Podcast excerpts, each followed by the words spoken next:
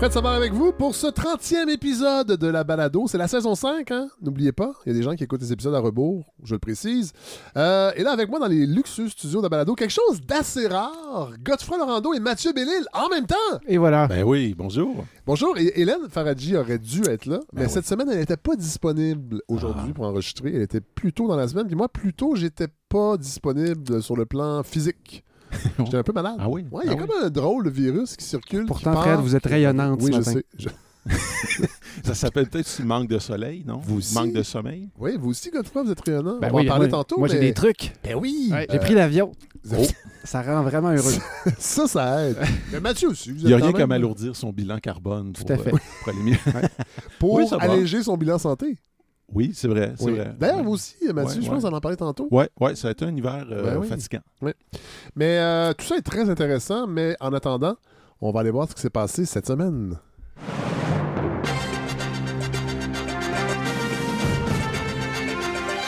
Les actualités cette semaine.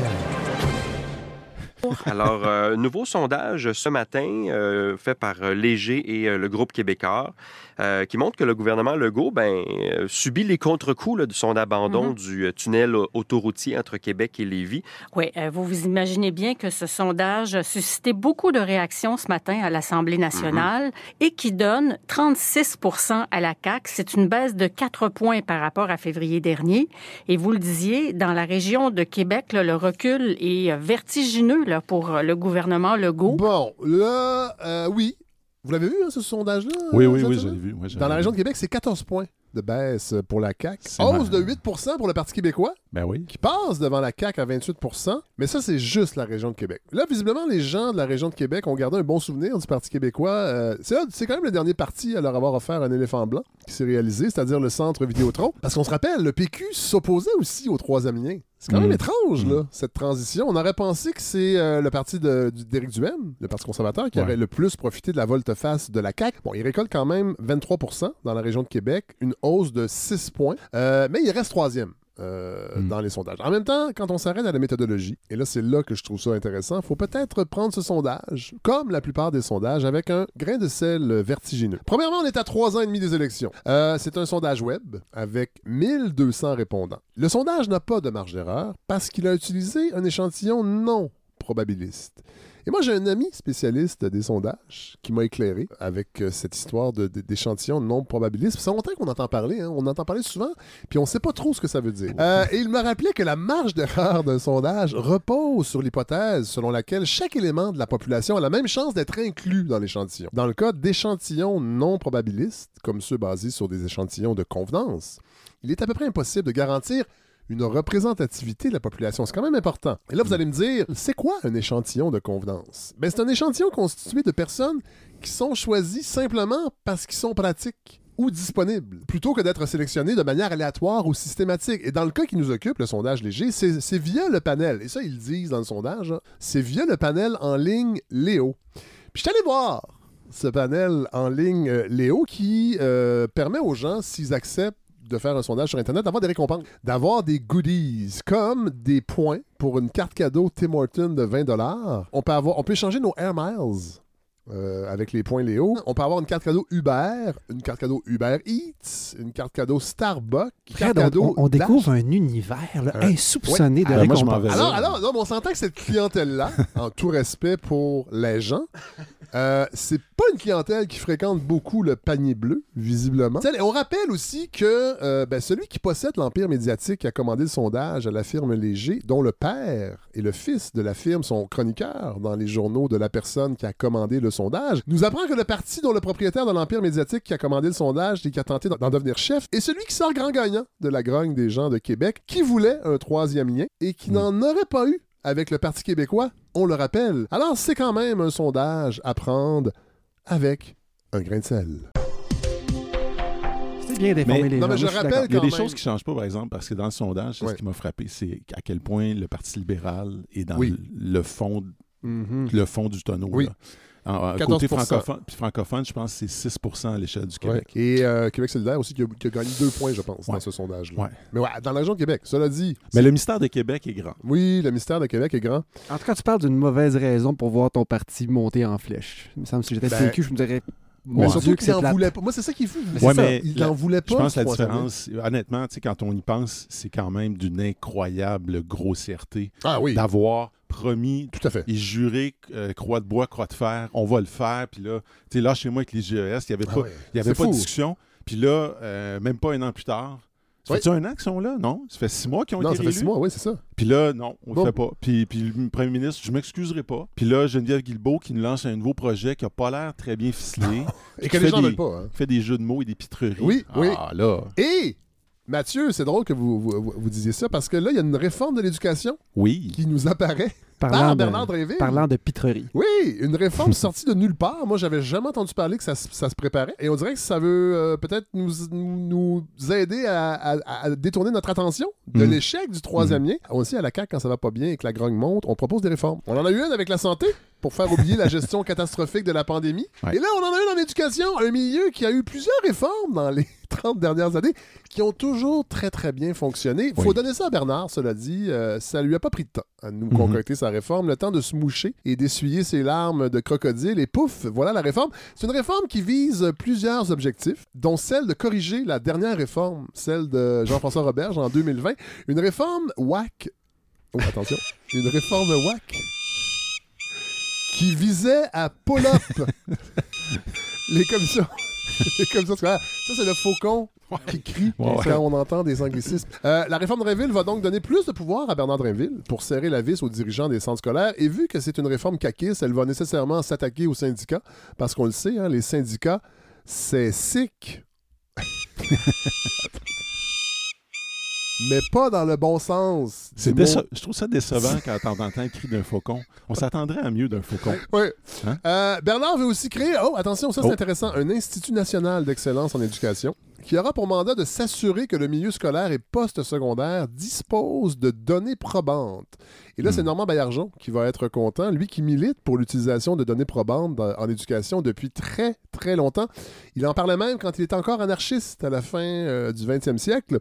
Cela dit, on rappelle que le nouvel Institut national d'excellence viendra remplacer un autre Institut national d'excellence qui s'appelle le Conseil supérieur de l'éducation, qui a la fâcheuse tendance à prouver année après année que le système d'éducation québécois à trois vitesses est un des systèmes les plus inégalitaires en Occident. Chose que refuse de croire Bernard Drinville. D'ailleurs, il annonçait aussi cette semaine qu'il n'avait nullement l'intention d'abolir le financement des écoles privées et celui des écoles privées religieuses. Bernard rappelle qu'on n'a peut-être pas de troisième lien, mais au moins, nos écoles ont trois vitesses, ce qui permet à plus d'élèves d'avoir moins de chances de rêver de pouvoir remplacer Bernard comme ministre de l'Éducation un jour. Euh, Psychodrame autour de la Fondation Pierre-Éliott Trudeau, ça se poursuit. Euh, au début, j'étais un peu euh, dubitatif par rapport à, tout ça. Là, je suis comme quasiment obligé de s'en intéresser parce que Ouais. ça, ça percole dans les médias. Euh, ça s'est poursuivi donc cette semaine avec euh, ben, Alexandre Trudeau, qui Oui. témoignait devant un comité parlementaire pour savoir s'il était effectivement intervenu dans une affaire de dons louches de 140 000 versés à la Fondation familiale en 2016. Des dons qui provenaient de riches hommes d'affaires chinois. Euh, Alexandre Trudeau a déclaré que la tourmente est le résultat de ragots colportés par l'ancienne directrice de la Fondation et aussi à cause, ça c'est euh, un nouveau classique, du mauvais journalisme. Euh, c'est Bernard de Rome qui sera pas content. En commission parlementaire, un député conservateur a tenté de prouver qu'Alexandre Trudeau était un admirateur de la Chine parce que lui a écrit un livre. Oui. D'ailleurs, en 2016, même année que les dons douteux, Oui. un livre qui s'appelait Un barbare en Chine, nouvelle. Oui. Ça a gagné des prix. euh, Bon, ça, les prix. mais je pense que c'est des prix de prix. complaisance. Ouais, c'est Mais ça. euh, non, non, mais lui, c'est parce qu'on peut pas. Je dis, il est pas neutre, là. C'est, c'est, non, mais il c'est un ça grand fait 10 ans. admirateur de la Chine. Ben c'est ça. C'est intéressant que vous disiez ça, Mathieu, parce que euh, lui, il s'est défendu d'avoir écrit un livre hommage au régime communiste, mais avoue y être allé plusieurs fois. Oui. Il a, il a même rencontré, ça il l'a dit, pour prouver comment il s'intéresse à la Chine, il a même rencontré la population locale. Wow. Ça qui Il démontre s'est jusqu'où- abaissé. Oui. Hein? Tout aristocrate Ouais. qu'il est. Ça fait quand même beaucoup de monde à rencontrer. Puis il- j'ai l'impression qu'il n'a pas tout payé, moi, dans ces séjours. Ah, mais ça, comme non, ah, non, écoutez, Je fais attention, Non, là. C'est une impression. je me. je C'est me- dégoûtant d'entendre ça. Ouais, je ne veux absolument pas être associé à ces propos-là, Mathieu. Cela dit, c'est quand même intéressant, cette fixation Ouais. et cet intérêt des Trudeau pour les régimes autoritaires. hein. On se rappelle que Justin avait déjà avoué il n'y a pas si longtemps son admiration pour la Chine. Pierre-Éliott Trudeau était ami avec quelques dictateurs parmi les plus sympathiques de son époque. Et c'est pas pour rien qu'il a donné euh, le sobriquet soviétique de Sacha à Alexandre Trudeau. Et rappelons-nous la touchante lettre qu'Alexandre avait publiée dans la presse à la mort de Fidel Castro. Je sais pas si vous vous en rappelez. Il avait publié une lettre hommage à Fidel Castro. Et Alexandre nous rappelait de ne pas être trop dur avec l'héritage castriste parce que lui gardait d'excellents souvenirs. Et là, je vous dis, ça c'est, ça, c'est véridique. Gardait d'excellents souvenirs de Fidel, dont des moments extraordinaires sur les plages cubaines quand il était enfant, alors que Fidel n'hésitait pas à déchirer sa chemise pour se mettre en chess. ça n'a pas été dit comme ça, mais il disait, il enlevait son t-shirt, Ouais. plongeait dans la mer pour nous ramener des oursins Ah. que nous dégustions crus Ah, sur la beau. plage pendant que croupissaient en prison des milliers de prisonniers politiques. Alors là-dessus, on doit faire confiance à Alexandre. Il sait très bien reconnaître un régime autoritaire.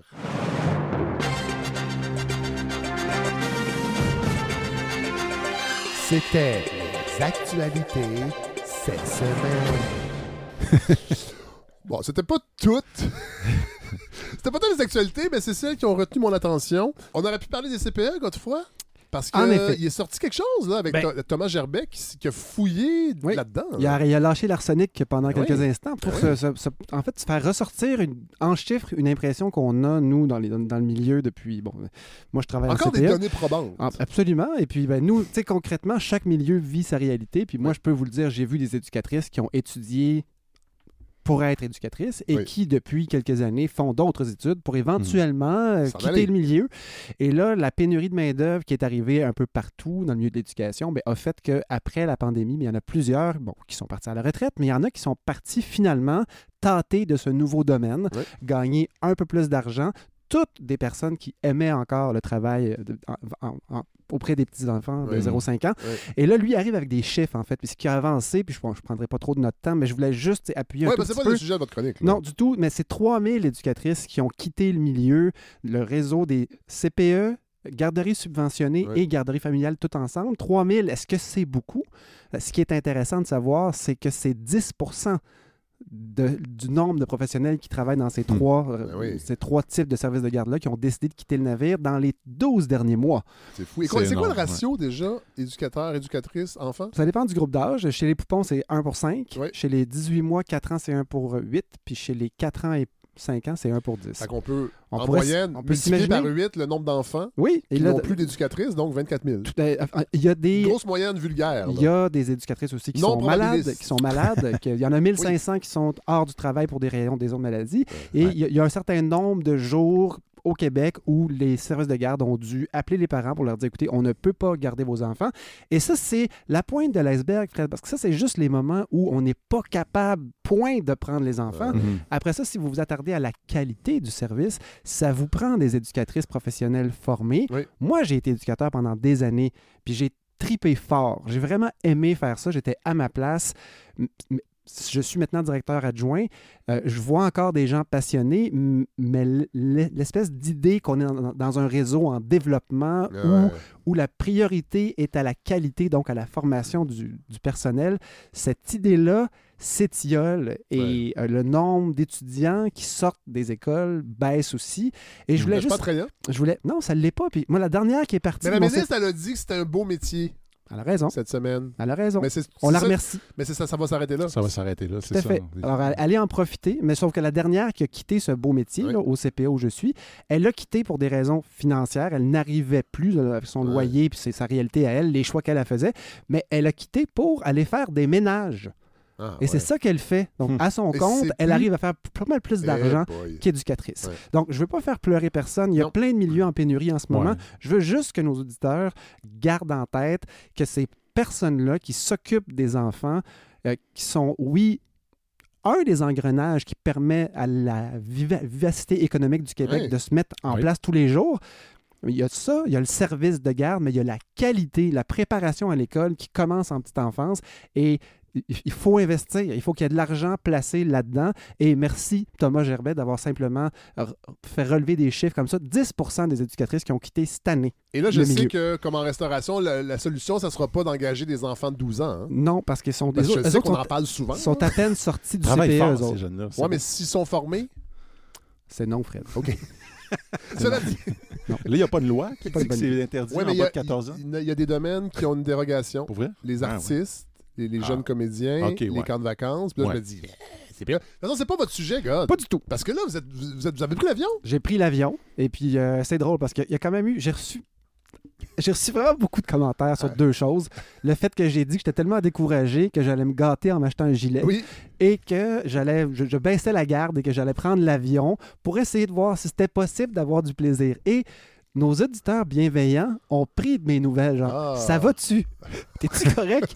Parce que, tu sais, on, je parle, on dirait que je finis mes chroniques euh, parfois avec un certain découragement. J'appellerais ça une lucidité. J'ai même mentionné que la- la- une certaine absurdité de mes efforts individuels pour abaisser, par exemple, mon- mes émissions de carbone personnelles, eh bien, je ne suis pas découragé de ça. Ah. Et je pense que grâce à une doctrine que j'ai moi-même élaborée, et j'avais pas Il n'y a rien de mieux qu'une doctrine oui. qu'on élabore nous-mêmes. Absolument. Et, euh, Pour mieux se sentir. oui, c'est non probabiliste, mais pas à peu près. C'est que pour être capable de chialer et de dénoncer certaines choses, il faut prêcher par l'exemple. Et donc, c'est ce que moi j'ai toujours appelé le droit de faire chier. Ah. Et donc, si toi, tu fais jamais la vaisselle, j'ai élaboré ça avec les- à l'époque, nous avions des colocs communs. si tu ne fais jamais la vaisselle, ben, tu n'as pas le droit d'arriver un soir et de chialer sur la Ouais. vaisselle. Alors, même si tu as quatre colocs qui font pas la vaisselle, ou 12 colocs Ouais. qui font pas la vaisselle, si toi, tu la fais pas, tu peux pas dire, tu peux pas invoquer le fait que, ah, mais si, si moi je me mets à la faire, ça ne représente rien. Et donc, il faut que chaque personne, moi le premier, fasse ses différents efforts pour ensuite vous en parler. Oui. Et euh, c'est pour ça que prendre l'avion, dans mon cas, ça me, ça me trouble un peu. Oui. Mais disons que j'en fais Ça va pas. être j'en- dur de vous croire après pour j'en nous fais dire que ça pas- va mal. J'en fais pas une habitude. Et l'important, comme je dis souvent, c'est que je me sentais mal. Oui. Ça, je pense, ça, je Ça, pense c'est que ça, ça joue énormément. Ce qui est fou, Fred, je suis allé au Mexique Oui. en très, très, très bonne compagnie. Oui. Et j'ai vécu, j'en la salue, j'ai vécu, j'ai vécu la saison sèche au Ah. Mexique. J'ignorais que ça existait. Et donc, bon, c'est une semaine. Il n'y a pas plus pendant une semaine. C'est pas très impressionnant. Ça arrive ici aussi. Mais une forêt mexicaine du Pacifique à cette époque, c'est c'est gris. C'est pas vert luxuriant, c'est Ah. gris. Et il y a beaucoup, beaucoup d'arbres qui n'ont pas de feuilles. Donc, Ah. évidemment, tu as tous ces palmiers qui restent euh, en place, mais il y a beaucoup, beaucoup d'arbres à feuilles qui ont. C'est comme une espèce, c'est une espèce d'hiver de sécheresse, et non pas de Ah. froid. Intéressant. Et j'arrive ici, et là, qu'est-ce qui se passe? C'est le déluge. Oui. Le Hmm. déluge. Oui. Et d'ailleurs, monsieur, monsieur vous aviez Ben euh, oui. publié un truc cette semaine sur un livre, justement, Oui. Par une jeune autrice Oui. qui, incidemment, m'accompagnaient au Mais Mexique. voyons, c'est Ah, et qui a, qui a écrit un un livre. petit milieu, hein, le milieu littéraire. Ouais, c'est- ouais. je On ne dans- savait même pas, en Je plus. je suis pas dans ce milieu-là, mais Non. elle, euh, Elsa Pépin a écrit un livre où il- Magnifique. c'est un dé Ouais. que vous avez lu. Le donc- fil du vivant, Ouais. chez Alto. Voilà. Et donc, euh, c'est l'histoire de. C'est l'histoire, en gros, d'un déluge, finalement. Et Ah d'une ouais. famille euh, qui doit quitter la ville. Oui. Et j'arrive au Québec avec elle. Je reviens de notre beau voyage en sécheresse Ben oui. mexicaine. Et c'est le déluge. Et c'est ça qu'on vit au quotidien. Et ça m'a fait penser à euh, vraiment des, des articles que j'avais mis de côté pour la balado. Oui. Au fil des années, on est rendu à. Depuis 2018 qu'on fait ça ensemble. 2019. Fred. Oui. Oui. Ah, je, pense- Ouais, je- c'est quand je- même. je répète que c'est depuis 2018, mais donc euh, c'était mars 2019, c'est ça? C'est peut-être 2018. Mais Fred, j'ai accumulé des articles sur ce sujet-là, de- Ouais. de- du ruissellement des eaux, et puis euh, j'en ai ressorti quelques-uns pour partir de ça. Et donc, un article qui datait de 2019, euh, produit par l'agence France-Presse, qui s'est donc euh, ramassé partout. Et on citait des chercheurs pour nous informer du fait que les sources d'eau souterraine, donc euh, pas les gens qui vont puiser leur eau dans des rivières, mais qui vont aller puiser dans la nappe phréatique Oui. ou encore les aquifères, c'est un peu la même chose. Donc, tous ces puits-là fournissent dans le monde la moitié de l'eau de l'humanité. Donc, c'est excessivement important. Ben oui. Les changements climatiques qu'on vit influencent les précipitations. Les épisodes de sécheresse sont plus important. Oui. Et quoi qu'on se dise, mon Dieu, toute cette pluie, ça doit faire du bien à la nappe phréatique, mais dans bien des cas, non, puisque le sol devient saturé. Dans ces hyper moments de pluie, l'eau ruisselle et s'en va dans les rivières, dans l'océan. Et donc, c'est assez compliqué d'évaluer qu'est-ce qui vraiment se ramasse dans la nappe phréatique. Et les chercheurs se sont intéressés à ça. C'est exceptionnel. Donc, le temps que ça prend à de l'eau pour percoler Ouais. à travers la terre, puis se rendre jusqu'à un endroit où elle ne peut plus traverser. Souvent, c'est un, un lit de roche, beaucoup plus Mm. creux. Puis là, s'accumulent des réserves d'eau qui abreuvent, on l'apprend, la Les moitié de l'humanité. Le processus de percolation prend des années, des fois des centaines d'années. Il y a même des déserts qui réagissent aujourd'hui, géologiquement, à des changements climatiques qui ont eu lieu il y a 10 000 ans. Ah, Et donc, anticiper ce que les changements climatiques vont engendrer sur les aquifères dans le futur, c'est extrêmement difficile. Et cet article-là disait, attention, selon les études de, de- de ce monsieur qui s'appelle Marc Cuthbert de l'Université de Cardiff, Card West, Cardiff, c'est en Pays de. Galles. exactement, ouais. exactement, Ouais, Pays de Galles. Ah, J'ai joué à Civilisation. Ah, c'est C'est la sixième ville, quand on prend le- le- l'Empire anglais, c'est la sixième ou septième ville qu'on crée qui s'appelle Cardiff. Et voilà, il y a une université où Marc Cuthbert travaille. Et euh, donc, lui, ce qu'il dit, c'est que d'ici 100 ans, euh, on s'attend à ce que la moitié des aquifères de la planète n'arrivent pas à se régénérer à cause des changements climatiques 100 qui ont ans, lieu. bah, Voilà, exactement. On, on a le temps de faire du 4 roues encore. On attend de faire du 4 roues euh, et nos enfants même vont pouvoir Ben faire- oui. continuer à faire du 4 Ben roues. oui. Euh, par contre, justement, ça frappe l'esprit, mais ça nous oblige à nous projeter un peu plus loin que ce qu'on est capable de faire. Et évidemment, il y a de quoi aussi plus près, de- plus près de chez nous. Et donc, euh, Ulysse Bergeron, cette fois-ci, cet été, euh, dans Le Devoir, en 2022, euh, parlait de l'importance de, de, de- de- l'étalement urbain Oui. et de, tous les, tout ce que ça peut donner comme gros problème, mais principalement sur ces mêmes nappes phréatiques-là. Ah ouais. Et là, ça devient... C'est pas très compliqué. Ça, ça inclut les milieux humides. Là. Oui, tout à fait. Quand, quand on construit, Quand, on met de l'asphalte on détruit. dans un milieu humide, C'est rare qu'on remplace un, un trottoir tu sais, par une ville. Oui. On commence par détruire un champ, une forêt, euh, des marais, puis là, bon, on, on urbanise. Et ce qui est vraiment intéressant de comprendre, c'est qu'il y a, par exemple, à Sutton, ça c'est sorti il y a, il y a moins longtemps, mais euh, on a arrêté le, le développement immobilier pendant un certain temps. On a essayé de le ralentir parce que les puits artésiens, donc qui ne s'alimentent pas à des rivières, mais qui s'alimentent dans les réserves d'eau souterraines, ne fournissent plus pour la ville. Donc, il y a, des Ah moments où la ville manque d'eau. est-ce que ça inclut euh, la montagne? Euh, c'est autour de la qui montagne. doit énormément Ah ouais, puiser pour fabriquer Forcément. la neige. Là, ça prend. euh, J'ai pensé à ça en ouais. lisant, Fred, et je, je l'ignore. J'en ai Ben, honnêtement. là, j'avance ça, mais peut-être que mais ça. ce qui est intéressant, c'est que là, dans le fond, la solution, c'est quoi? C'est on attend, on développe un peu moins, mais ce qu'on on va, on va construire d'autres puits. Et là, ça va devenir correct. On va, on va, aller, on va aller chercher d'autres eaux. Euh, Il y a d'autres endroits comme Saint-Lin où on Oui. est rendu par moment à faire livrer de l'eau en camion parce qu'on Wow. manque d'eau. À partir de 5h30, on manque d'eau, il n'y a plus C'est de une pression. municipalité qui se développe beaucoup. hein. Absolument, Oui. mais c'est ça le problème. C'est ça, on ouais. augmente le nombre de personnes qui ont besoin Ouais. d'eau. Saint-Georges de Clarenceville, Saint-Rémy dans la Montérégie, même problème. Mais donc, des, des- des- des agglomérations qui s'abreuvent dans des nappes phréatiques ont ce problème-là, tout simplement parce qu'on augmente le nombre de robinets. OK, c'est Mm. pas compliqué. Et là, la solution, c'est plus de tuyaux, plus de puits. Ça, c'est le niveau 1 de, des préoccupations au niveau de- du, du manque d'eau. Le niveau 2, vous vous vous en doutez, c'est celui-là qui m'intéresse. Ben oui. Et c'est celui qui va nous échapper si on lit l'article trop rapidement. Et donc, ces articles-là, c'est une série d'articles dans le Devoir dans la, la fin de l'été 2022 qui parlaient de ça. Le niveau 2, qui est le plus intéressant, c'est que l'étalement urbain euh, affaiblit les réserves en augmentant le nombre de personnes qui puisent dedans, mais aussi, et c'est ça qui est passionnant, quand on construit, on se trouve à plastifier, imperméabiliser Ah, les ben oui. surfaces. Si tu regardes une ville vue d'en haut, qu'est-ce que tu vois? Tu vois des rues, des trottoirs, des entrées de garage, des toits de maison. Euh, ouais. Un toit de maison, on réalise pas, mais c'est une, c'est une surface grande comme tout ton logement au complet ou Ouais. toute ta maison qui accumule la pluie. Quand il pleut, là, je veux dire, l'eau s'en va dans le toit. Ouais. Vous pouvez avoir une gouttière qui va ramasser tout ça si c'est pas un toit plat.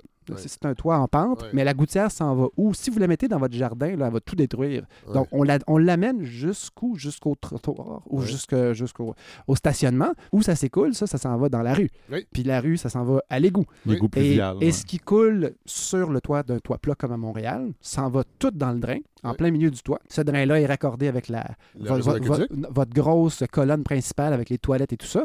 Et euh, dans mon cas, quand il pleut trop fort, cette colonne-là se remplit et nos toilettes font de drôles de bruit. Ah! Et euh, on le sait qu'à un moment donné, ça va nous sortir dans la face. ouais, ouais. Mais donc, raccorder ça aussi à l'aqueduc. Et donc, quand on construit une ville, on imperméabilise ce qui était autrefois une éponge Ben oui. à eau. Et en même temps, donc, on rajoute des maisons qui vont consommer de l'eau. On empêche l'eau d'aboutir dans la terre et on la canalise parce que la- le principe d'une ville, c'est on prend toute l'eau de pluie et on la sort de la ville le plus rapidement possible en l'amenant à la rivière. Ah oui. Et oui, et donc cette eau-là ne se ramasse jamais dans la terre. Et donc, ce développement urbain qu'on constate partout, l'étalement urbain, Oui. parce que si vous construisez plus de maisons, de logements dans une ville que vous densifiez, vous aurez le problème d'augmenter la, la consommation d'eau, mais vous n'aurez pas le problème d'amenuiser l'eau, l'espace la, percolation. Oui, voilà, Exactement. parce que si, si on construit en hauteur, Voilà. ça va juste partir de plus haut. Déjà qu'on peut dire une ville, ça pue, une ville, c'est laid. Aviez-vous déjà réalisé qu'une ville, c'est aussi un imperméable qui est déroulé sur la terre? Non, j'avais jamais réalisé ça. D'où Hein? l'importance d'avoir. De détruire les villes. Des, Oui. Des espaces verts Ben, le plus possible. Mais exactement. j'imagine que ça fait pas le. Ça fait pas la fait pas différence, le travail, évidemment, ouais. sauf qu'il y a des villes qui réagissent parce que là, il y a des pluies torrentielles partout. Les pluies qu'on a vécues dans les dernières semaines, ben ça, c'est pas tout à fait le même problème. C'est des cours d'eau Oui, naturels, plus ou moins naturels. Il y a des, il y a des détournements de cours d'eau, il y a des choses qui ont été changées, qui altèrent, mais c'est surtout des humains qui ont construit pas trop loin des cours d'eau, puis on, on deal avec une quantité d'eau dé- déraisonnable. ouais. Ça n'a pas rapport avec la gestion des villes. Par non, contre, ces mêmes pluies-là, en ville, les grands orages, euh, Copenhague, en 2011, a vécu un épisode de pluie qui a, qui engendré des dommages de plusieurs milliards de dollars. Montréal, il y en a eu il y a en 2016 aussi, à répétition, en fait. Et on sait qu'il y en aura de plus en plus. Les changements climatiques vont augmenter les épisodes Ben de oui. pluie torrentielle rapide. Ça, c'est sur mesure pour que tout ce que je vous expliquais tantôt de ramassage d'eau canalisée dans les égouts fasse que ça déborde ouais. et que, deux problèmes, on arrête de filtrer l'eau avant de l'acheter dans le fleuve, dans le cas de Montréal. Parce que quand le système est euh, su- surmené, on déverse immédiatement les eaux usées, Incluant les eaux de pluie dans le fleuve. Premier problème. Deuxième problème, c'est les dommages. Les dommages euh, des, des, des- des voitures prises sur des caries Oui. ou dans le, le- le viaduc à. Oui. Ça va toucher beaucoup les gens à Trois-Rivières. Oui. C'est les histoires que je raconte là. Mais c'est des choses qui vont toucher toutes les villes éventuellement parce on l'a que... vu, on l'a vu à Baie-Saint-Paul, entre autres, des images incroyables de Winnebago et Mhm. de remorques Ouais. de fifth wheel Ouais, ouais, qui étaient pulvérisées en quelques secondes Mhm. dans un petit pont. Oui, mais ça, c'est pas le même problème. C'est Non, ça, ça c'est des rivières qui Oui. se. qui- qui- mais mais, mais ça, ça, ça démontre juste la puissance. Ça démontre qu'on est peu de choses. On est bien peu de n'y a pas un choses. Seigneur en haut, sais, là, toi. Il était temps, Fred, que vous admiriez Jésus dans tout ça. Mais donc, euh, ben, je donnais l'exemple de, de Copenhague. On a développé un projet qui s'appelle le Cloud Burst Management Plan. Donc, ce serait le plan le plan d'aménagement de réaction aux trombes, aux trombes d'eau. Et qu'est-ce que c'est? C'est qu'on regarde dans une grande ville comme Copenhague, qui est d'avant-garde pour bien des Oui. choses, j'ai pas besoin de vous le dire, où sont les zones basses, où l'eau Hmm. va se ramasser quand on n'arrivera pas à l'écouler comme on voudrait? Et là, on transforme ces eaux-là, ces zones-là, en zones inondables contrôlées. C'est-à-dire, on va faire un parc à cet endroit-là Ouais. qui est fait pour accumuler des tonnes et des tonnes d'eau. On va utiliser des rues qui vont devenir des canaux, Wow. qui vont amener, juste pendant cette pluie-là, l'eau à un endroit, pas dans votre entrée de sous-sol, mais dans un endroit fait pour absorber l'eau. Euh, il y a des stationnements qui servent pendant les pluies majeures, qui sont faits pour être des réserves d'eau. Évidemment, il n'y a plus de voitures à ce moment-là. Non. Et on accumule l'eau, et ou bien on la relâche plus tard, ce qui fait que, bon, on ne l'envoie pas dans la terre, mais tout de même, on évite l'inondation. Ou encore, encore mieux, c'est souvent ce qui est fait, des, des endroits de bio-accumulation d'eau. L'eau est accumulée et percole dans la terre, Ah, ouais. comme au bon vieux temps, avant que la ville soit imperméabilisée. Copenhague, c'est bien loin. hmm? Oui. Puis on se dit, Mm. eux autres sont capables, nous autres, on n'est pas capables. Quoique, si on regarde certaines pistes cyclables ici, qui commencent à ressembler à de vraies pistes cyclables de classe mondiale, peut-être qu'un jour, des On projets comme ça Ben oui. pourraient Mm. aussi. Eh, eh bien, j'apprends, Fred. Connaissez-vous l'édifice B7? Non? Vous le connaissez, mais vous ne le savez pas. Euh, dans le livre de, de Yves-Marie Yves-Marie Abraham, Oui. il donnait l'exemple d'un édifice où la coopération euh, à l'intérieur de l'édifice à Pointe-Saint-Charles était poussée à un point. Là, Ah, ouais, c'est comme une espèce d'îlot. C'est un commun. Un- C'est le commun dont il parle souvent, c'est ouais. l'immeuble B7 à Pointe-Saint-Charles, Ouais. c'est celui-là. Ben, évidemment, c'est eux qui, en, a- en- en collaboration avec euh, l'arrondissement Pointe-Saint-Charles, du privé, du public, du, du municipal et beaucoup, beaucoup de citoyens ont inventé, Fred, pas inventé, non, ils ont repris un concept inventé ailleurs de la ruelle non pas la ruelle brune, que tout le monde connaît, Oui, qui sert à déposer ses vidanges oui. ou, euh, Ou à se stationner. ou à se stationner. C'est Et vraiment ça. klaxonner après les enfants. Exactement. Ça, J'allais dire jouer au hockey, mais non, parce qu'on peut Non. pas, il y a trop d'autos.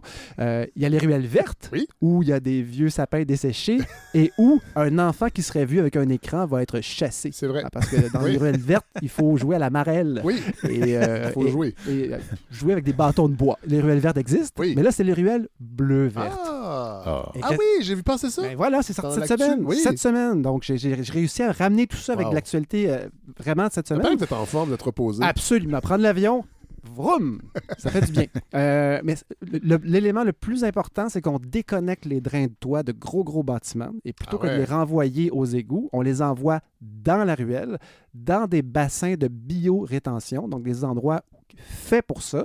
Et là, avec ça, il y a tout un élément de- d'aménagement paysager. Hmm. Ce n'est pas terminé. Ça va être terminé au mois de- d'octobre cette année ou septembre. Euh, écoute, c'est ultra, ultra inspirant. Ça, c'est à l'immeuble Bessette. Là. Oui, c'est derrière l'immeuble B7. Il y a une ruelle. Il faut voir les photos avant-après. Ouais, ça n'a ouais. pas de sens là, Ouais, ce qu'ils ouais. ce qu'ils ont réussi à faire. Et eux, euh, donc, créent ces endroits-là. Et leur objectif, c'est de servir de modèle. Parce qu'ils ont dû, eux, faire tomber toutes sortes de barrières euh, de, de permis, de, permis de collaboration qui n'étaient pas possibles, municipales. Va t'avoir euh, du stationnement. Peut-être ce genre de problème-là aussi. J'ai be- j'ai besoin de mon auto dans du stationnement. Ah non. C'est le fun parce qu'on sent votre respect. Frère. On sent tout votre respect. C'est souvent ça qu'on dit sur les médias Non, non, je sociaux. Les gens qui chialent mais- contre les vélos, Ouais. c'est il faut aller reconduire ma mère pour ses traitements Ah ouais. oncologiques. Ben, votre mère, Fred, elle va pouvoir euh, vivre. elle- va. Elle va pouvoir vivre ses traitements. Oui. D'ailleurs, vous lui souhaitez des traitements, c'est terrible. Mais non! Quelle mauvaise personne. Mais vous allez pouvoir regarder de l'eau couler Oui. et s'accumuler Mais et que. percoler euh, et mieux. oui, c'est- euh, mieux guérir Ben du oui, cancer ben oui. grâce à ça. Fred, vous m'avez dérouté complètement de la même manière qu'on veut dérouter les autres pluies pour les amener dans des endroits où, plutôt que de simplement s'enligner vers les égouts de façon complètement ridicule, comme on l'a toujours fait dans les villes, ben, une nouvelle façon. Et donc, si vous avez envie de développer, si vous avez de près ou de loin la main dans un projet de développement, il y en a des gens qui nous écoutent qui sont Ben sur des comités. Ruelle bleu verte au pluriel.com, vous allez trouver un document qui a été mis en ligne ce lundi et qui explique le projet et qui donne finalement des liens et Mhm. des, des personnes ressources qui peuvent vous aider à développer une telle chose. Juste pour vous montrer que ça ne vient pas que de Montréal, il y a la rue Saint-Maurice à Trois-Rivières Ah qui a été complètement modifiée exactement pour ça, pour accumuler de l'eau de pluie et la laisser percoler plutôt que de l'amener directement au réseau d'aqueduc. aqueduc. Et pour nos amis du plateau, Oui. que je fréquente de plus en plus, Oui. à cause de cette même autrice Oui. dont on parle tant, Oui. Elsa Pépin. Bonjour. Le fil du vivant. Le- chez C'est Alto. ça. Euh, Fred, il y a un parc, il y a un parc coin Boyer Mont-Royal.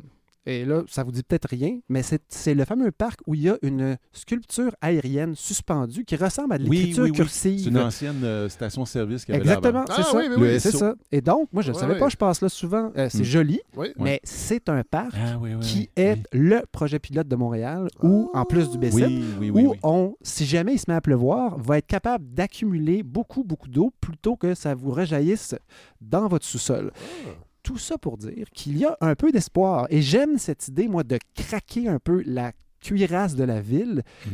Une ville qui a pas, tu sais, de la terre qui n'a pas vu le ciel puis la pluie depuis la construction de Montréal, mais maintenant, laisse passer Ben oui. un peu d'eau.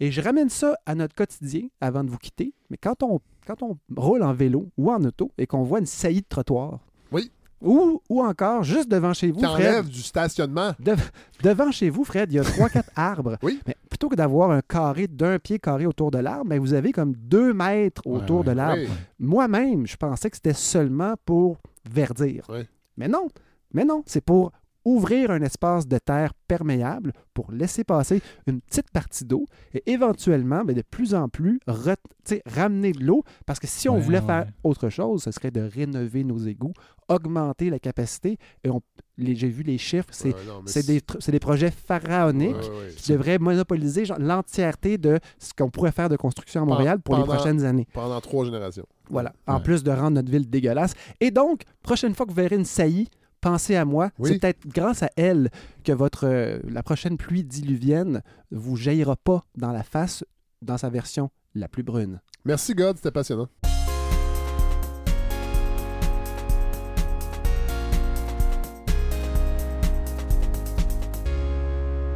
Apprend des choses. On essaye. Mais pour vrai, c'est vraiment. C'est euh, fou, Vraiment hein? intéressant. Ouais. Ouais. La ville est plastifiée, les gars. ouais. Mais là, Mathieu, vous nous amenez Oui. ailleurs. Oui, cette semaine, euh, je veux parler d'enseignement, Fred, euh, en réaction, entre autres, au lot de mauvaises nouvelles et de scandales qui déferlent depuis quelques jours.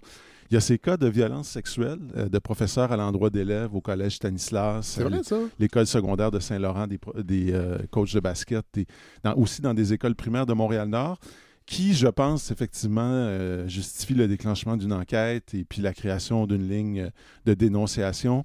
On ne peut pas demeurer les, les bras croisés. Puis je veux d'ailleurs saluer euh, le dynamisme de Ruba Gazal, euh, qui Oui. a piloté un projet de loi qui a reçu l'appui de tous les partis d'opposition. Transpartisan. Oui, bravo. Et qui vise à protéger les jeunes. Euh, puis il y a eu le scandale euh, de ces deux enseignants enregistrés à leur insu, euh, qu'on entend crier et insulter leurs élèves. Alors il y a un prof, ça a été un- on en a parlé un petit peu moins, mais c'est un prof de deuxième secondaire à l'école Édouard Montpetit. Appelons-le Monsieur BS, vous comprendrez pourquoi. C'est que lui, à coup de sacre et de formules dérogatoires, se permet d'injurier une étudiante en lui prédisant, Ouais. et je cite, qu'elle allait être sur le BS plus tard. C'est évident. Et puis il en rajoutait. euh, Ah ouais. C'était assez, assez horrible, en fait. Et puis, bien sûr, il y a cette enseignante de première année à l'école des Grands Vents de Sainte-Marthe-sur-le-Lac. Lieu, lieu inondable, il me semble. hein? Il, me semble que c'est un coin, euh, l'eau monte souvent. Alors, Madame Chantal,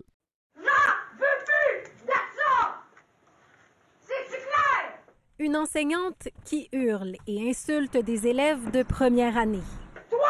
Écrase! Ton comportement m'énerve! Puis toi aussi! Depuis hier, cet enregistrement du groupe 101 de l'école des Grands Vents à Sainte-Marthe-sur-le-Lac provoque la consternation. alors je veux certainement pas, Fred, banaliser Non, non. euh, de tels propos qui sont inacceptables. Ils méritent un suivi disciplinaire. Euh, D'ailleurs, parlant de ça, le- l'automne dernier, le monsieur BS en question a été suspendu, mais pour deux jours seulement, euh, alors qu'il a tenu des propos pires que ceux de Mme Chantal. Ça me semble assez peu. C'est pas le même Euh, âge, cela dit? C'est pas le même âge. C'est vrai. C'est ni le même milieu. Euh, L'école, euh, on est plus dans, dans, dans Édouard Montpetit, on est dans près de Té- Tétroville, je crois. Euh, quoi que ça change rien, en fait, le milieu. Mais Non, non, mais je veux dire, ça, c'est première année, ce qu'on vient Première d'entendre. année. Et Ouais, l'autre, ouais, et, ouais, le- ouais. et le monsieur BS, c'est des étudiants secondaires. Et ce qui est grave avec Mme Chantal, c'est qu'apparemment, elle accumulait les plaintes. Puis il s'était rien passé. Il a fallu la, la diffusion euh, de l'extrait pour que euh, finalement la direction agisse. Mais la direction a été elle-même suspendue après avoir suspendu Mme Ouais. Chantal. Mais là, il va y parce avoir qu'on une réforme. C'est fini, ça. Ouais, Parce c'est ça. La situation est sérieuse, mais moi, ce que je voudrais dire, euh, je, voudrais, je voudrais en appeler à, à la prudence. Il faut éviter de généraliser en pensant que ces comportements-là sont habituels. La semaine dernière, il y a eu des réactions politiques, entre autres, qui donnaient dans le lynchage Ouais, et la ouais, délation. Je pense à deux députés libéraux, Frédéric euh, Beauchemin et Madoua Nika Cadet, pas les pogos les plus dégelés de la boîte, euh, si vous me permettez l'image, qui invitaient les élèves à briser l'omerta, Ah oui, ce sont leurs mots, à dénoncer les profs par tous les moyens, je les cite, en enregistrant et filmant Ouais. s'il le faut. Vous imaginez? Des climat? gens, des gens probablement euh, attachés à la liberté académique, à la liberté d'expression, et et ça. et- mais, mais des fois, on peut mettre Ouais. une caméra cachée. Ouais, ça, je suis pas sûr. En tout cas, il faudrait voir. Mais euh, euh, la palme de l'indignation, ceci dit, revient à Madame Denise Bombardier, qui, dans sa chronique d'il y a une semaine, le vendredi 28 avril, dans le Journal de Montréal, s'est livrée à ce qu'on Ouais. faut bien appeler une séance de défoulement. D'abord à propos des syndicats qui Ben défendent euh, des profs comme Madame Chantal. Je la cite. Euh, les syndicats responsables de la fonction publique et parapublique ont remplacé les curés d'antan et ceux d'aujourd'hui qui continuent de défendre les prêtres pédophiles au sein Ah, de c'est- l'Église catholique. C'est les, syndicats qui se. Les syndicats complices des pédophiles. Est-ce que les drag queens sont syndiqués? Je sais pas, mais euh, ça s'en vient, ça c'est sûr. Essayez Euh, pas de me lire une histoire, Fred. Non. Euh, et, et- et puis, elle, elle continue, hein, je la cite encore, cette fois à propos des enseignants. Et ça, ça m'a vraiment fait sauter. Y a-t-il un seul lecteur qui croit que ces enseignants mal embouchés, démolisseurs d'enfants à la petite semaine, lâches, pleutres et minables, ne sont qu'une minorité? Fin de la citation. Et donc, ce qu'elle implique, Madame Bombardier, c'est que c'est- très courant. C'est endémique. C'est endémique. Et la réponse que je veux lui faire, c'est oui, assurément, Madame Bombardier, ces enseignants représentent une minorité et même une infime minorité. Il y en a sans doute encore trop, mais rien n'indique que le problème soit endémique. C'est drôle parce que ça m'a fait un peu penser au point de départ de la crise des accommodements raisonnables, quand on était parti de l'anecdote d'une d'une cabane à sucre où Oui. apparemment il y avait été question de cesser des festivités pour permettre à des gens de Et prier. pas, et de pas servir de porc. Oui, En ça. oubliant Non, que ces gens-là étaient dans une cabane à sucre? Oui, ben, puis On non, fait- Ils sont Ouais. allés. c'est ça, ils sont allés d'abord, puis que finalement c'était une anecdote Ah qui a été montée en épingle. Et, et- et- bon, alors, il y a 92 000 profs au Québec et qui ont certainement pas besoin actuellement d'être mis dans le même panier. Ils ont besoin de soutien et d'encouragement. C'est très mal connaître le milieu de l'enseignement de penser que les gens sont indifférents à ce genre de situation. Par ailleurs, c'est vrai que ce n'est pas simple de savoir ce qui se dit quand la porte d'une classe est fermée. Des enseignants qui lèvent le ton, Fred, qui, et même qui crient, ça arrive tous les jours dans Ah les oui. écoles. Je parle, et je- là, je parle pas de d'insultes, là. je parle juste de rappel à, rappel à l'ordre quand, à un moment donné, euh, tu sais, au, au primaire, au secondaire, des groupes peuvent devenir des vraies petites meutes Ah, mais vraiment. et des élèves peuvent avoir le dessus facilement sur un enseignant qui ne sait pas exactement où il s'en va. Pour avoir été leader négatif Ouais. dans tout mon Ah oui, vous parcours ça, scolaire, vous. Et votre vie prof- professionnelle aussi. je peux vous certifier que Ah, c'est- pas difficile Non. de se concerter Ah non, non, non, non. pour faire flipper Puis- une suppléante. Et des fois, c'est même pas méchant, c'est-à-dire c'est juste une dynamique de groupe Oui, voilà. qui fait que euh, euh, les élèves ont chacun leur, leur tendance et Ouais, leur force, et puis ouais. à un moment donné, ça produit un maelstrom et le prof est, est complètement dépassé. Mais, mais c'est là que tu te rends compte que le travail des éducatrices, sur le Mhm. plan du contenu, est bien différent de celui des profs, Mais oui. mais sur le plan de la gestion d'un groupe et de la perte de, de ses propres moyens Oui. comme adulte Ben oui. là, et de la responsabilité que tu as pour que de te garder une distance professionnelle, c'est le même C'est le même défi. C'est le même Ah, défi. J'en ouais. suis certain. Et, Et, d'ailleurs, et je- vais dire aussi la même chose. On peut s'imaginer des éducatrices qui crient, mais pour avoir fait ce métier-là pendant des années, elles sont une infime minorité et on- elles sont cadrées parce que parce qu'il y a de la circulation, il y a de Ben la oui. direction qui se promène, Oui. Ben mais, oui. mais c'est pas facile. C'est un défi. Non, c'est pas facile. Puis, euh, et puis d'ailleurs, parlant de plaintes, quand les plaintes arrivent, parce qu'elles arrivent parfois dans les écoles, puis des fois on écrit des courriels à la direction ou on écrit un courriel au prof, puis ben, euh, en généralement, les directeurs, directrices, ils interviennent, ils parlent à leurs enseignants, ils font des suivis. Il y a des enseignants qui savent qu'ils ont dépassé les bornes ce jour-là, qui n'ont pas été à la hauteur, puis souvent ils s'ajustent, ils apprennent, ils évoluent. Mais c'est vrai que aussi parfois ils sont peut-être dans une logique où il s'agit de sauver leur peau, euh, soit en quittant avant d'y laisser leur santé, puis les, les chiffres qu'on évoquait tout à l'heure, Ouais. euh, qui ont été révélés par Thomas Gerbet, ben moi je vais juste rappeler que dans à propos des éducatrices en, en service de garde, je veux juste rappeler que la donnée fondamentale en, en enseignement, c'est que 25% des profs quittent au cours des cinq premières années de leur carrière. Ils quittent le métier. Ah Et ouais. ils- 25 Ça, ça veut dire, vous imaginez fou, le nombre ça. de gens qu'on forme? Oui. Parce que, tu sais, c'est des coûts même collectifs. Tu sais, on forme Ben ces oui. gens-là, on les... puis au bout de cinq ans, ils s'en vont. Parce Euh, que les conditions de travail sont trop bonnes. Ben oui, c'est ça, parce qu'on leur donne les meilleurs groupes et les Oui, meilleures classes et on ça. les aide et on leur explique comment Avec un faire. bon ratio Ben de oui. euh, Alors, prof-élève. euh, puis, puis sinon, ben, des fois, quand des profs ont dépassé les bornes, ben, c'est souvent la première étape avant un congé de maladie, Mhm. en attendant d'aller mieux. Ou alors, ben, il y en a qui s'accrochent. Puis des fois, ben, ça donne le meilleur ou le pire. hein. Euh, Ouais. euh, alors, pour des chroniqueurs vedettes, alors je parle, euh, j'ai parlé de Denise Bombardier, Mario Dumont, qui lui aussi, bien sûr, s'en est pris au, au syndicat. Ben oui. Lise Ravary, aussi Patrick Lagacé, puis il y en a d'autres. La solution passe par la création d'un ordre professionnel des enseignants Ouais, ouais. sur le modèle de l'Ontario. Alors, le ministre Drainville a écarté l'idée Oui. euh, immédiatement, même si la CAQ, euh, je le rappelle, en avait fait une promesse avant d'arriver au pouvoir. C'est vrai. Personnellement, je vous avoue que je suis partagé. Euh, Et on rappelle, Mathieu, vous êtes prof. oui, oui. Et puis, alors, il faut- Non, non, mais je, vais vous raconter d'ailleurs, parce que j'ai été prof aussi au primaire et au secondaire. J'ai été prof jusqu'en Ah. maternelle. J'ai vécu toutes sortes de choses. Euh, ça s'en vient, mes amis. Alors, d'abord, il faut reconnaître que les syndicats s'occupent d'abord des relations de travail. Et ils sont payés par des membres cotisants pour être défendus. Oui. Donc, Oui, c'est ça, là. ça veut dire que, un et bien sûr, ça ne veut pas dire que les syndicats défendent n'importe quoi et que, tu sais, il y a des fois, il y a des. on- je l'ai vécu, j'ai été au syndicat moi-même, euh, j'ai été un syndicaliste, Ah, ouais. imaginez-vous. Euh, des fois, il y a des faits qui sont tellement, euh, comment dire, incontestables. Ou brutaux ouais, ouais, que-. Je veux dire, on n'est pas fou, là, tu sais. Alors, on s'assure que le processus se déroule tout de même en respectant euh, les normes minimales, mais on ne peut pas défendre l'indéfendable. Par ailleurs, c'est vrai que les syndicats n'ont pas le mandat de juger si un membre s'est mal conduit, s'il aurait besoin de formation, s'il aurait besoin d'une mise à jour. Ce sont des avocats de la défense, des représentants syndicaux, et il se peut parfois, je le dis euh, sous toute réserve, mais ça se peut que des enseignants qui méritent d'être suspendus ou recadrés ne l'aient pas été Ouais, ouais. parce qu'ils ont été très bien défendus Ouais. ou parce qu'il y avait des failles dans le processus, ou alors, je le souligne parce que je l'ai vécu de l'intérieur, qu'une direction pour ménager le syndicat ou ménager ses relations avec l'ensemble du corps professoral ait décidé de ne pas aller au bout d'une démarche parce qu'elle a d'autres choses à faire passer.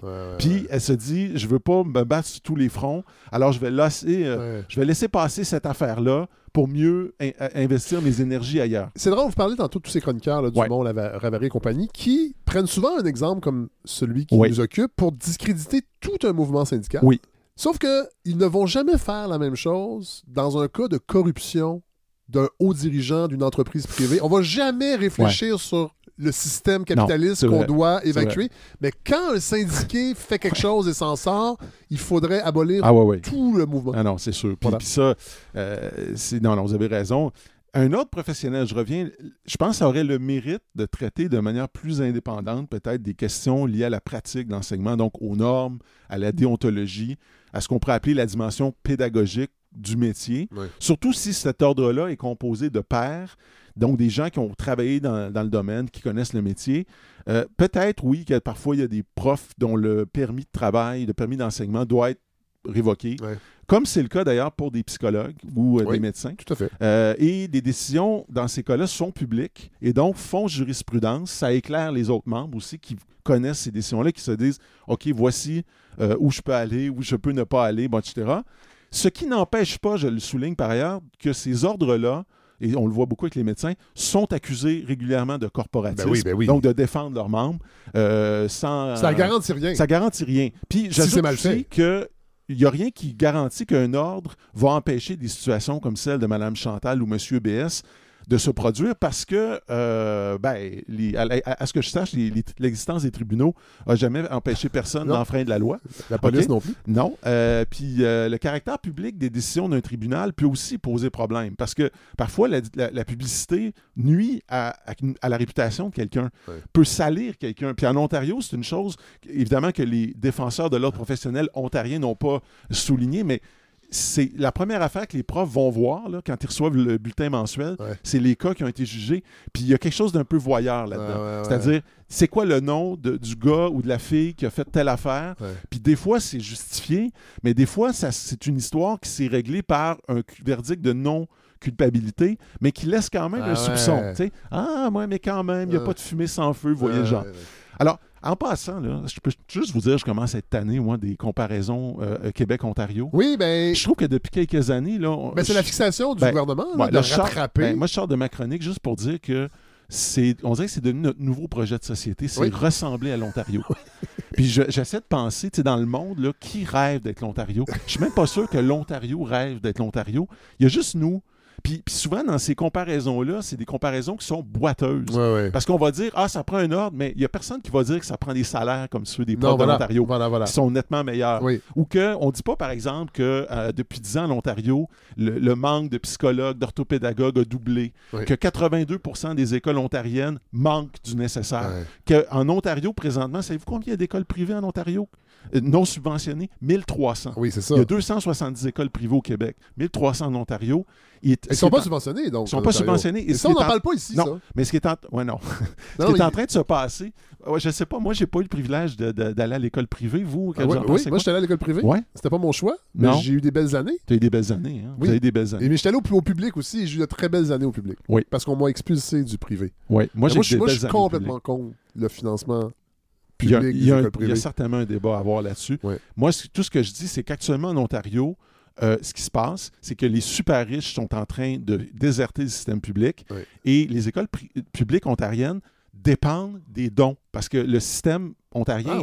Oui, oui. Les Les- écoles- attends, attendez, les écoles publiques. publiques. C'est-à-dire, les écoles publiques sont financées Oui. par le gouvernement, mais une portion importante de leurs activités sont financées Par des par dons. des dons privés des parents, des Ouais, anciens. Tu sais, l'idée de l'attachement à l'institution. anglo-saxon, Voilà. ça, ouais. Mais ça, ça veut dire, par contre, que quand les super riches désertent Ouais. les écoles privées, les dons désertent. Euh, pardon, quand les super riches désertent les écoles publiques, Ouais. les dons suivent et s'en vont au, au privé. Et ce qui se passe actuellement, le, le- le- le- le développement des écoles privées ontariennes non subventionnées est en augmentation de 50% depuis 10 ans.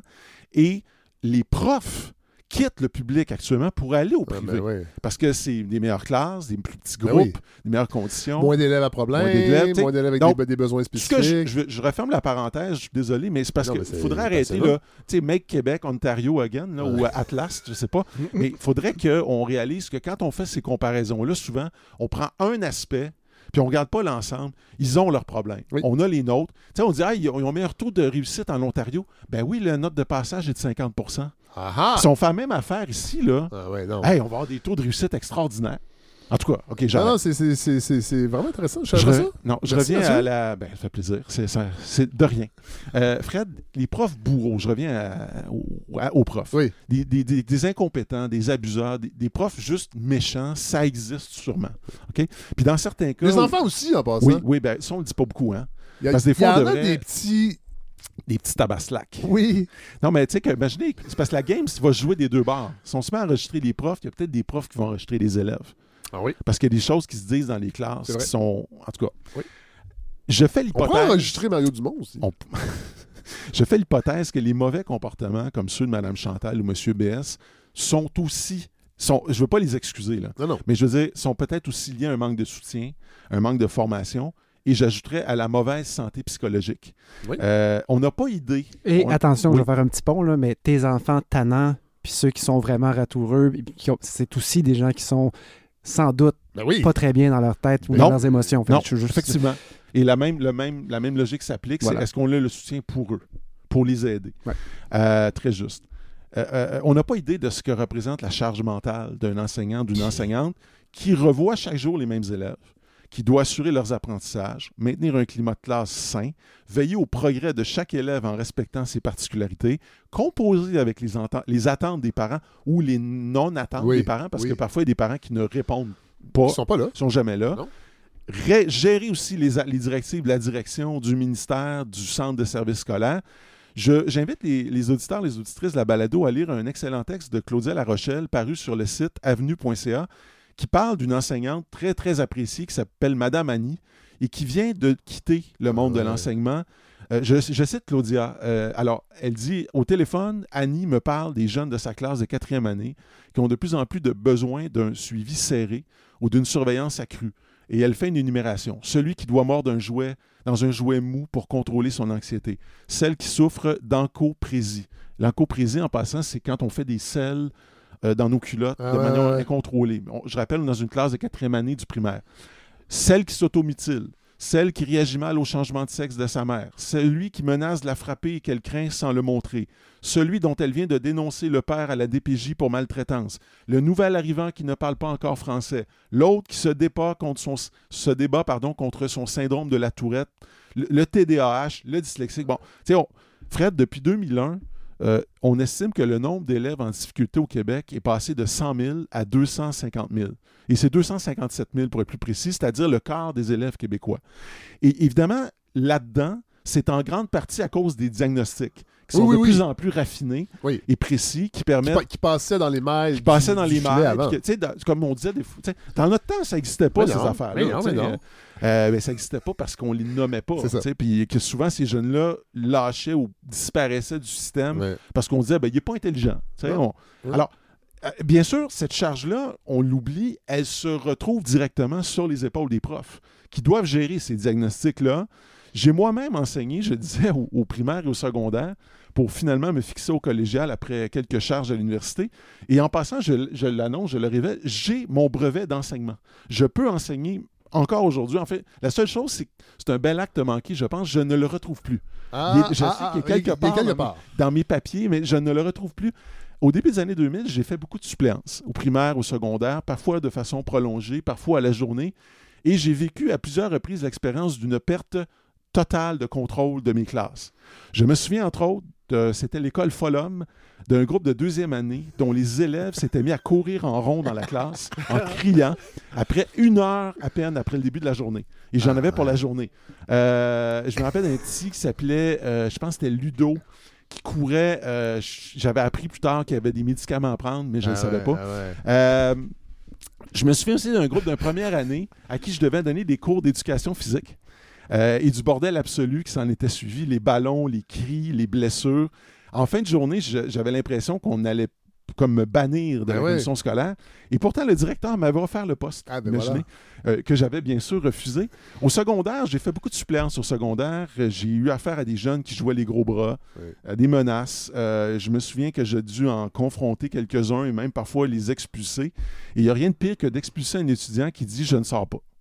Qu'est-ce que Ben tu non, fais? ah ouais. Là, tu appelles, les gens répondent pas. En tout cas, euh, est-ce que j'avais tous les outils pour m'en sortir? Euh, les trucs du métier, du soutien, aucunement. Très vite, j'ai compris que je ne survivrais pas parce que d'abord, il me fallait un peu plus d'espace et de silence, que j'aimais pas la fameuse gestion de classe. J'ai pas été traumatisé, mais marqué certainement, Ouais, parce qu'encore aujourd'hui, 20 ans plus tard, je fais encore le même rêve, deux rêves.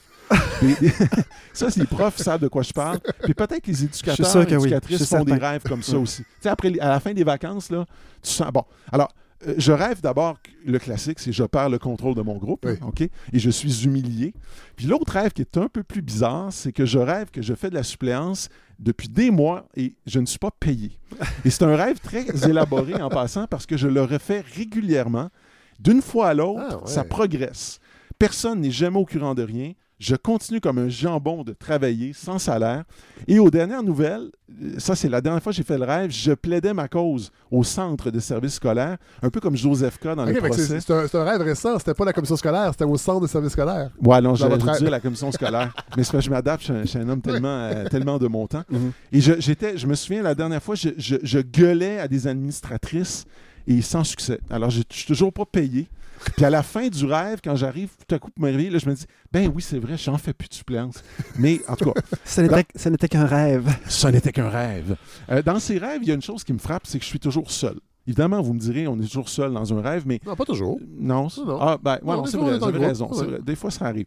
Mais, mais je le souligne, c'est une donnée fondamentale du métier d'enseignant, la solitude. Dans l'enseignement, même entouré d'enfants ou de collègues, vous ne pouvez compter que sur vous-même. Ah. Vous préparez vos cours seuls, vous corrigez seul, vous menez votre classe seul. Et les profs finissent par s'habituer à tout contrôler. Alors, si vous trouvez des fois qu'il y a des profs un peu contrôlants, un peu gèrent et mènent, euh, c'est parce que, oui, c'est parce que c'est l'exigence du métier. Et d'ailleurs, souvent, ça fait des gens qui, sont, qui font un public extrêmement difficile. Ouais. Tu sais, aller s'adresser à un groupe de profs, là, Ah ouais, ils ont ouais. tous leur opinion sur ce que vous n'avez pas fait bien dans votre discours.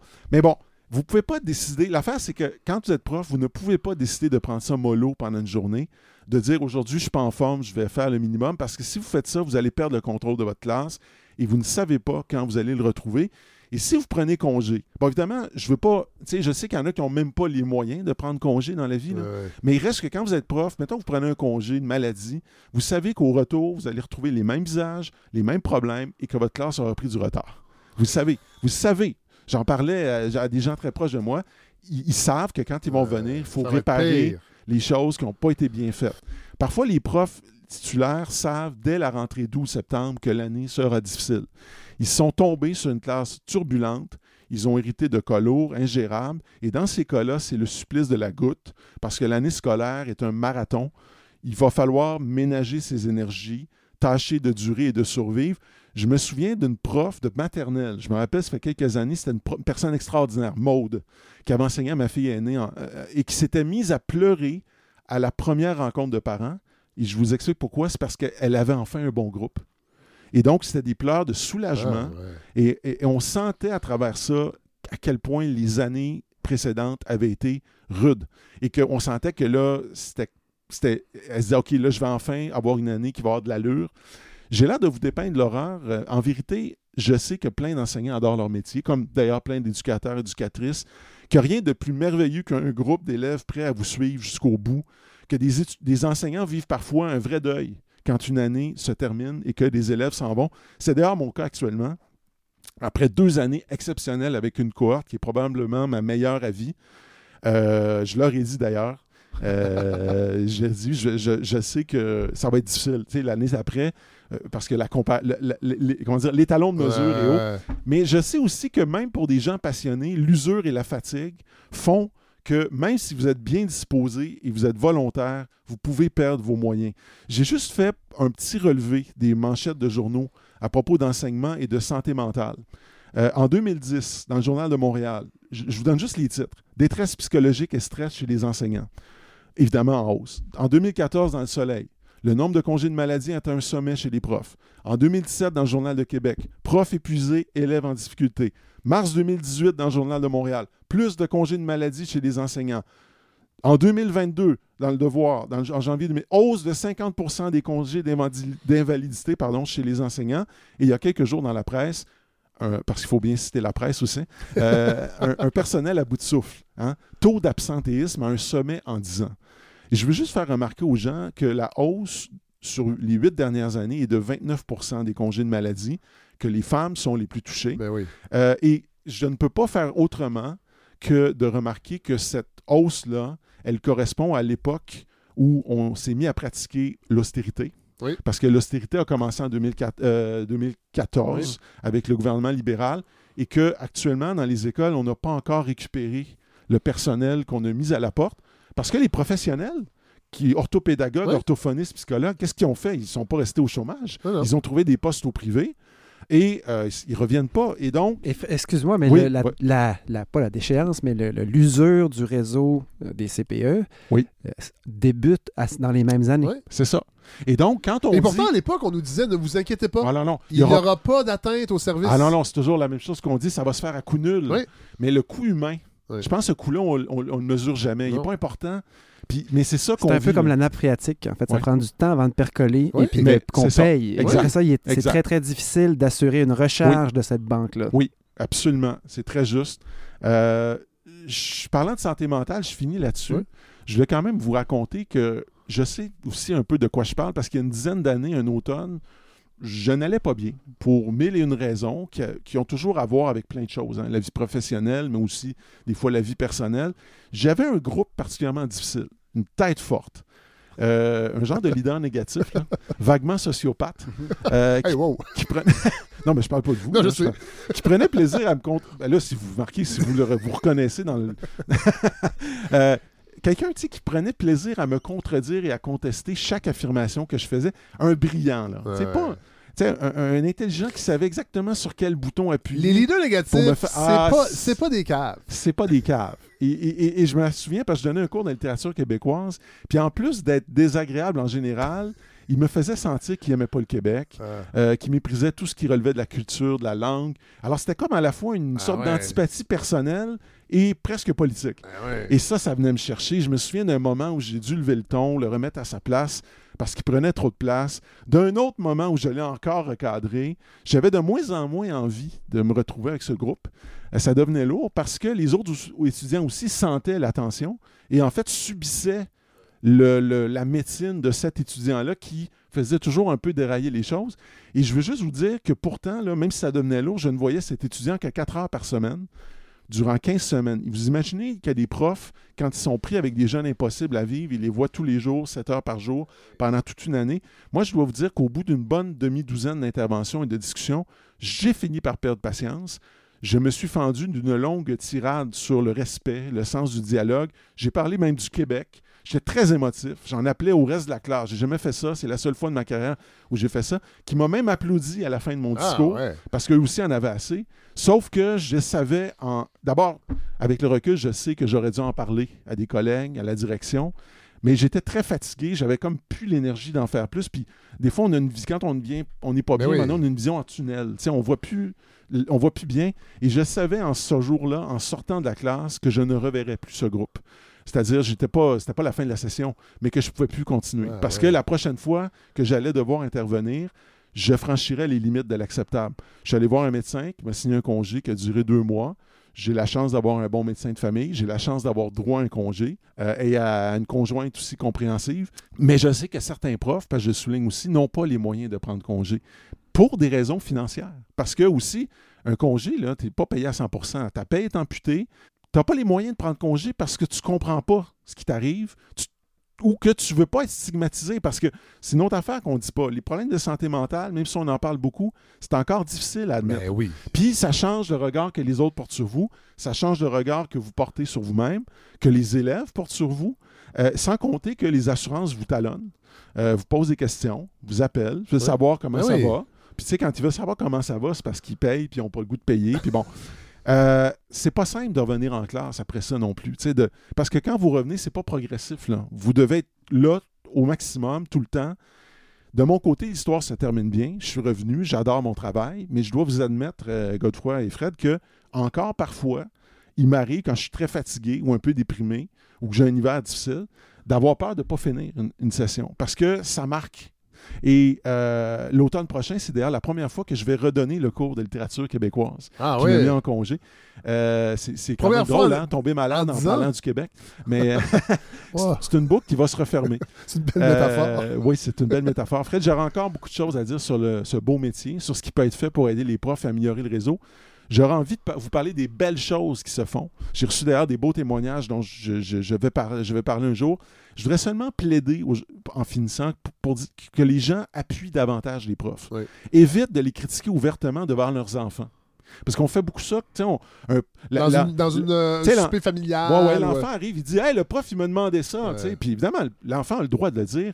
Puis ça veut pas dire que c'est toujours acceptable, mais des fois, il y a un contexte. Puis il faut pas nécessairement présumer que le prof est stupide ou qu'il a une mauvaise foi. Parce que quand vous fragilisez ou que vous ridiculisez un prof devant votre enfant, ben l'enfant, lui, il a compris que ce prof-là n'a pas rapport, qu'il ne devrait pas faire ça. Et ça se reflète dans une classe. Oui, il, y a- il peut y avoir des cas problèmes, mais la majorité des profs travaillent fort, se donnent corps et âme et tâchent de survivre dans un contexte qui n'est pas facile. Oui. Alors voilà. Merci. Merci à vous. euh, et, et je pourrais dire aussi aux gens, allez aux réunions de parents. Ouais, ouais. Parce que par expérience, moi, je suis allé et au primaire et au secondaire, et bientôt, je vais recommencer le Oui. grand cycle des réunions de parents. On est rarement beaucoup dans les classes. Oui, c'est Les vrai. parents vont Oui. pas tant Vont que ça. pas tant que ça. Fait que, euh, commencez par y aller. ouais. Ça va humaniser aussi les gens qui enseignent à vos enfants. Vous allez voir des vraies personnes. Je donne juste un, un autre exemple rapidement, mais tu sais, j'ai-. À un moment donné, ma- j'ai une fille, une- une- une- ma plus jeune a besoin de plus de services, puis elle avait besoin d'un- d'une psychoéducatrice, puis d'une intervenante. Puis tu sais, des fois, on parle à la maison de ces gens-là, puis on les connaît pas encore, puis là, on se fait une idée. Puis des fois, si notre fille a moins d'atomes crochus, ben là, on pense que c'est la personne qui a un problème. Allez la rencontrer. Oui, voilà. Ren- on a rencontré les deux, puis on s'est rendu compte, maudit que c'est du bon monde, ouais. qui savent ce qu'ils font. Puis là, on a eu confiance. Mais la confiance, comme vous dites, ça se bâtit, mais Oui. ça commence par un contact. Oui, tout à fait. Ouais. L'enseignement est une affaire de relation. Absolument. Ainsi que la balado. Et c'est tellement agréable de vous avoir dans le visage, dans les luxueux studios Oui. de la balado. Euh, Pour avoir bien senti, euh, senti l'émotion de Mathieu pour Ouais. parler de son, Ouais. son métier comme ça. Hey, sa messieurs, profession. Oui. Merci infiniment. C'était passionnant, encore une fois, cet épisode. Merci à vous. Merci.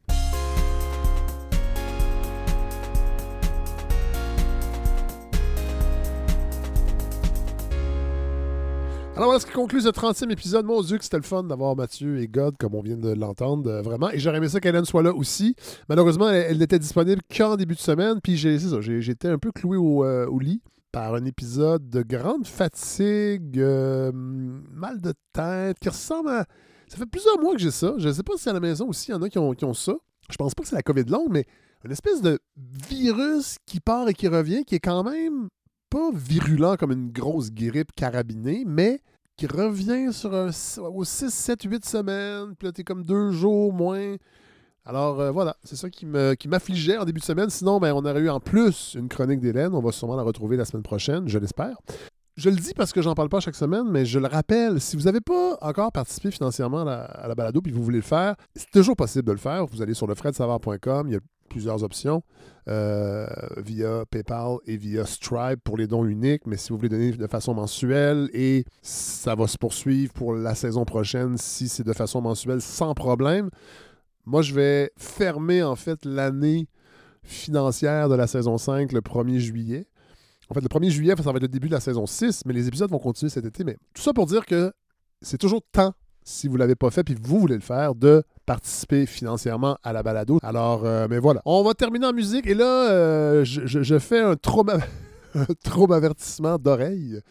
Euh, ça va être quelque chose de de particulier pour ceux qui sont pas habitués avec l'univers de la musique métal, mais là, ça va être du métal vraiment doux. C'est euh, le groupe Suno que j'ai envie de vous proposer. Euh, vous savez, aujourd'hui même, c'est le couronnement de Charles III et à la balado, on s'entorche. Et de plus en plus au Canada aussi, au Québec, ça fait longtemps qu'on le sait, qu'on n'est pas tellement monarchiste, mais je trouvais ça quand même euh, drôle d'enfin trouver un prétexte pour vous parler de et vous faire entendre le groupe Suno. Je vous le dis, c'est vraiment particulier comme proposition musicale, mais si vous ouvrez votre esprit, que vous mettez vos préjugés dans votre petite poche de côte, comme le disait Yvon Deschamps, vous allez peut-être pogner quelque chose. Donc, groupe américain, formé en 1998 à Seattle par Stephen O'Malley. Euh, et Greg Anderson, je ne suis pas sûr que Greg Anderson était là dès le début, mais là, il est là présentement. C'est un duo. Euh, il y a juste la guitare. Il n'y a pas de basse. Il n'y a pas de batterie. Il y a ça arrive, là, mais c'est très rare. Il n'y a pas de paroles. Des fois, il y a des espèces d'incantations. Je dis que c'est du métal, mais en fait, c'est du drone métal. Là. Les étiquettes, on peut s'y perdre. Il y en a qui parlent de doom metal. Il y en a qui disent que ça fait partie de la grande famille du black metal. C'est quand même assez ambiant comme, euh, comme musique, mais ce n'est que de la guitare et de la réverbération et des effets d'amplification. Mais quand on se laisse aller, ça devient effectivement incantatoire, ça devient une musique apaisante, même si elle est du côté du mal. Euh, moi, j'aime vraiment beaucoup ça. J'en- écoute pas chaque jour, évidemment, mais j'en écoute assez souvent. Il faut comprendre aussi que c'est un groupe qui, en spectacle, il paraît extrêmement particulier. Moi, j'ai- j'ai pas eu la chance de les voir encore. Ils vont peut-être revenir. Souvent, ils vont à Victoriaville, au Festival de musique actuelle. Moi, on me dit que des gens qui ont assisté à un spectacle de Suno ont vu des gens tomber dans les pommes tellement que le son est fort. Parce qu'ils sont aussi réputés pour jouer extrêmement fort et jouer extrêmement bas. Pour ceux qui jouent un peu de guitare, là, euh, souvent dans le métal, on va euh, baisser la tonalité de la grosse corde, du mi, on va, la ramener à un, ré, ce qu'on appelle du drop D. Eux, ils font du drop A. Donc, ils baissent la tonalité au La. Et donc, la pièce que je vous offre aujourd'hui, c'est la pièce Kingdoms. Donc, petit clin d'œil au royaume britannique qui accueille un nouveau roi, même si on s'entorche. Mais c'est un excellent prétexte pour vous présenter Suno. Ça dure 11 minutes, donc installez-vous, mettez-vous des bons écouteurs, euh, peut-être un petit verre de quelque chose si ça vous fait plaisir, ou un petit deux papiers de quelque chose si ça vous fait plaisir, et laissez-vous aller. Laissez, accueillez cette ambiance qui a l'air sombre, mais qui finalement fait partie de nous et qui peut être apaisante. Bonne semaine tout le monde.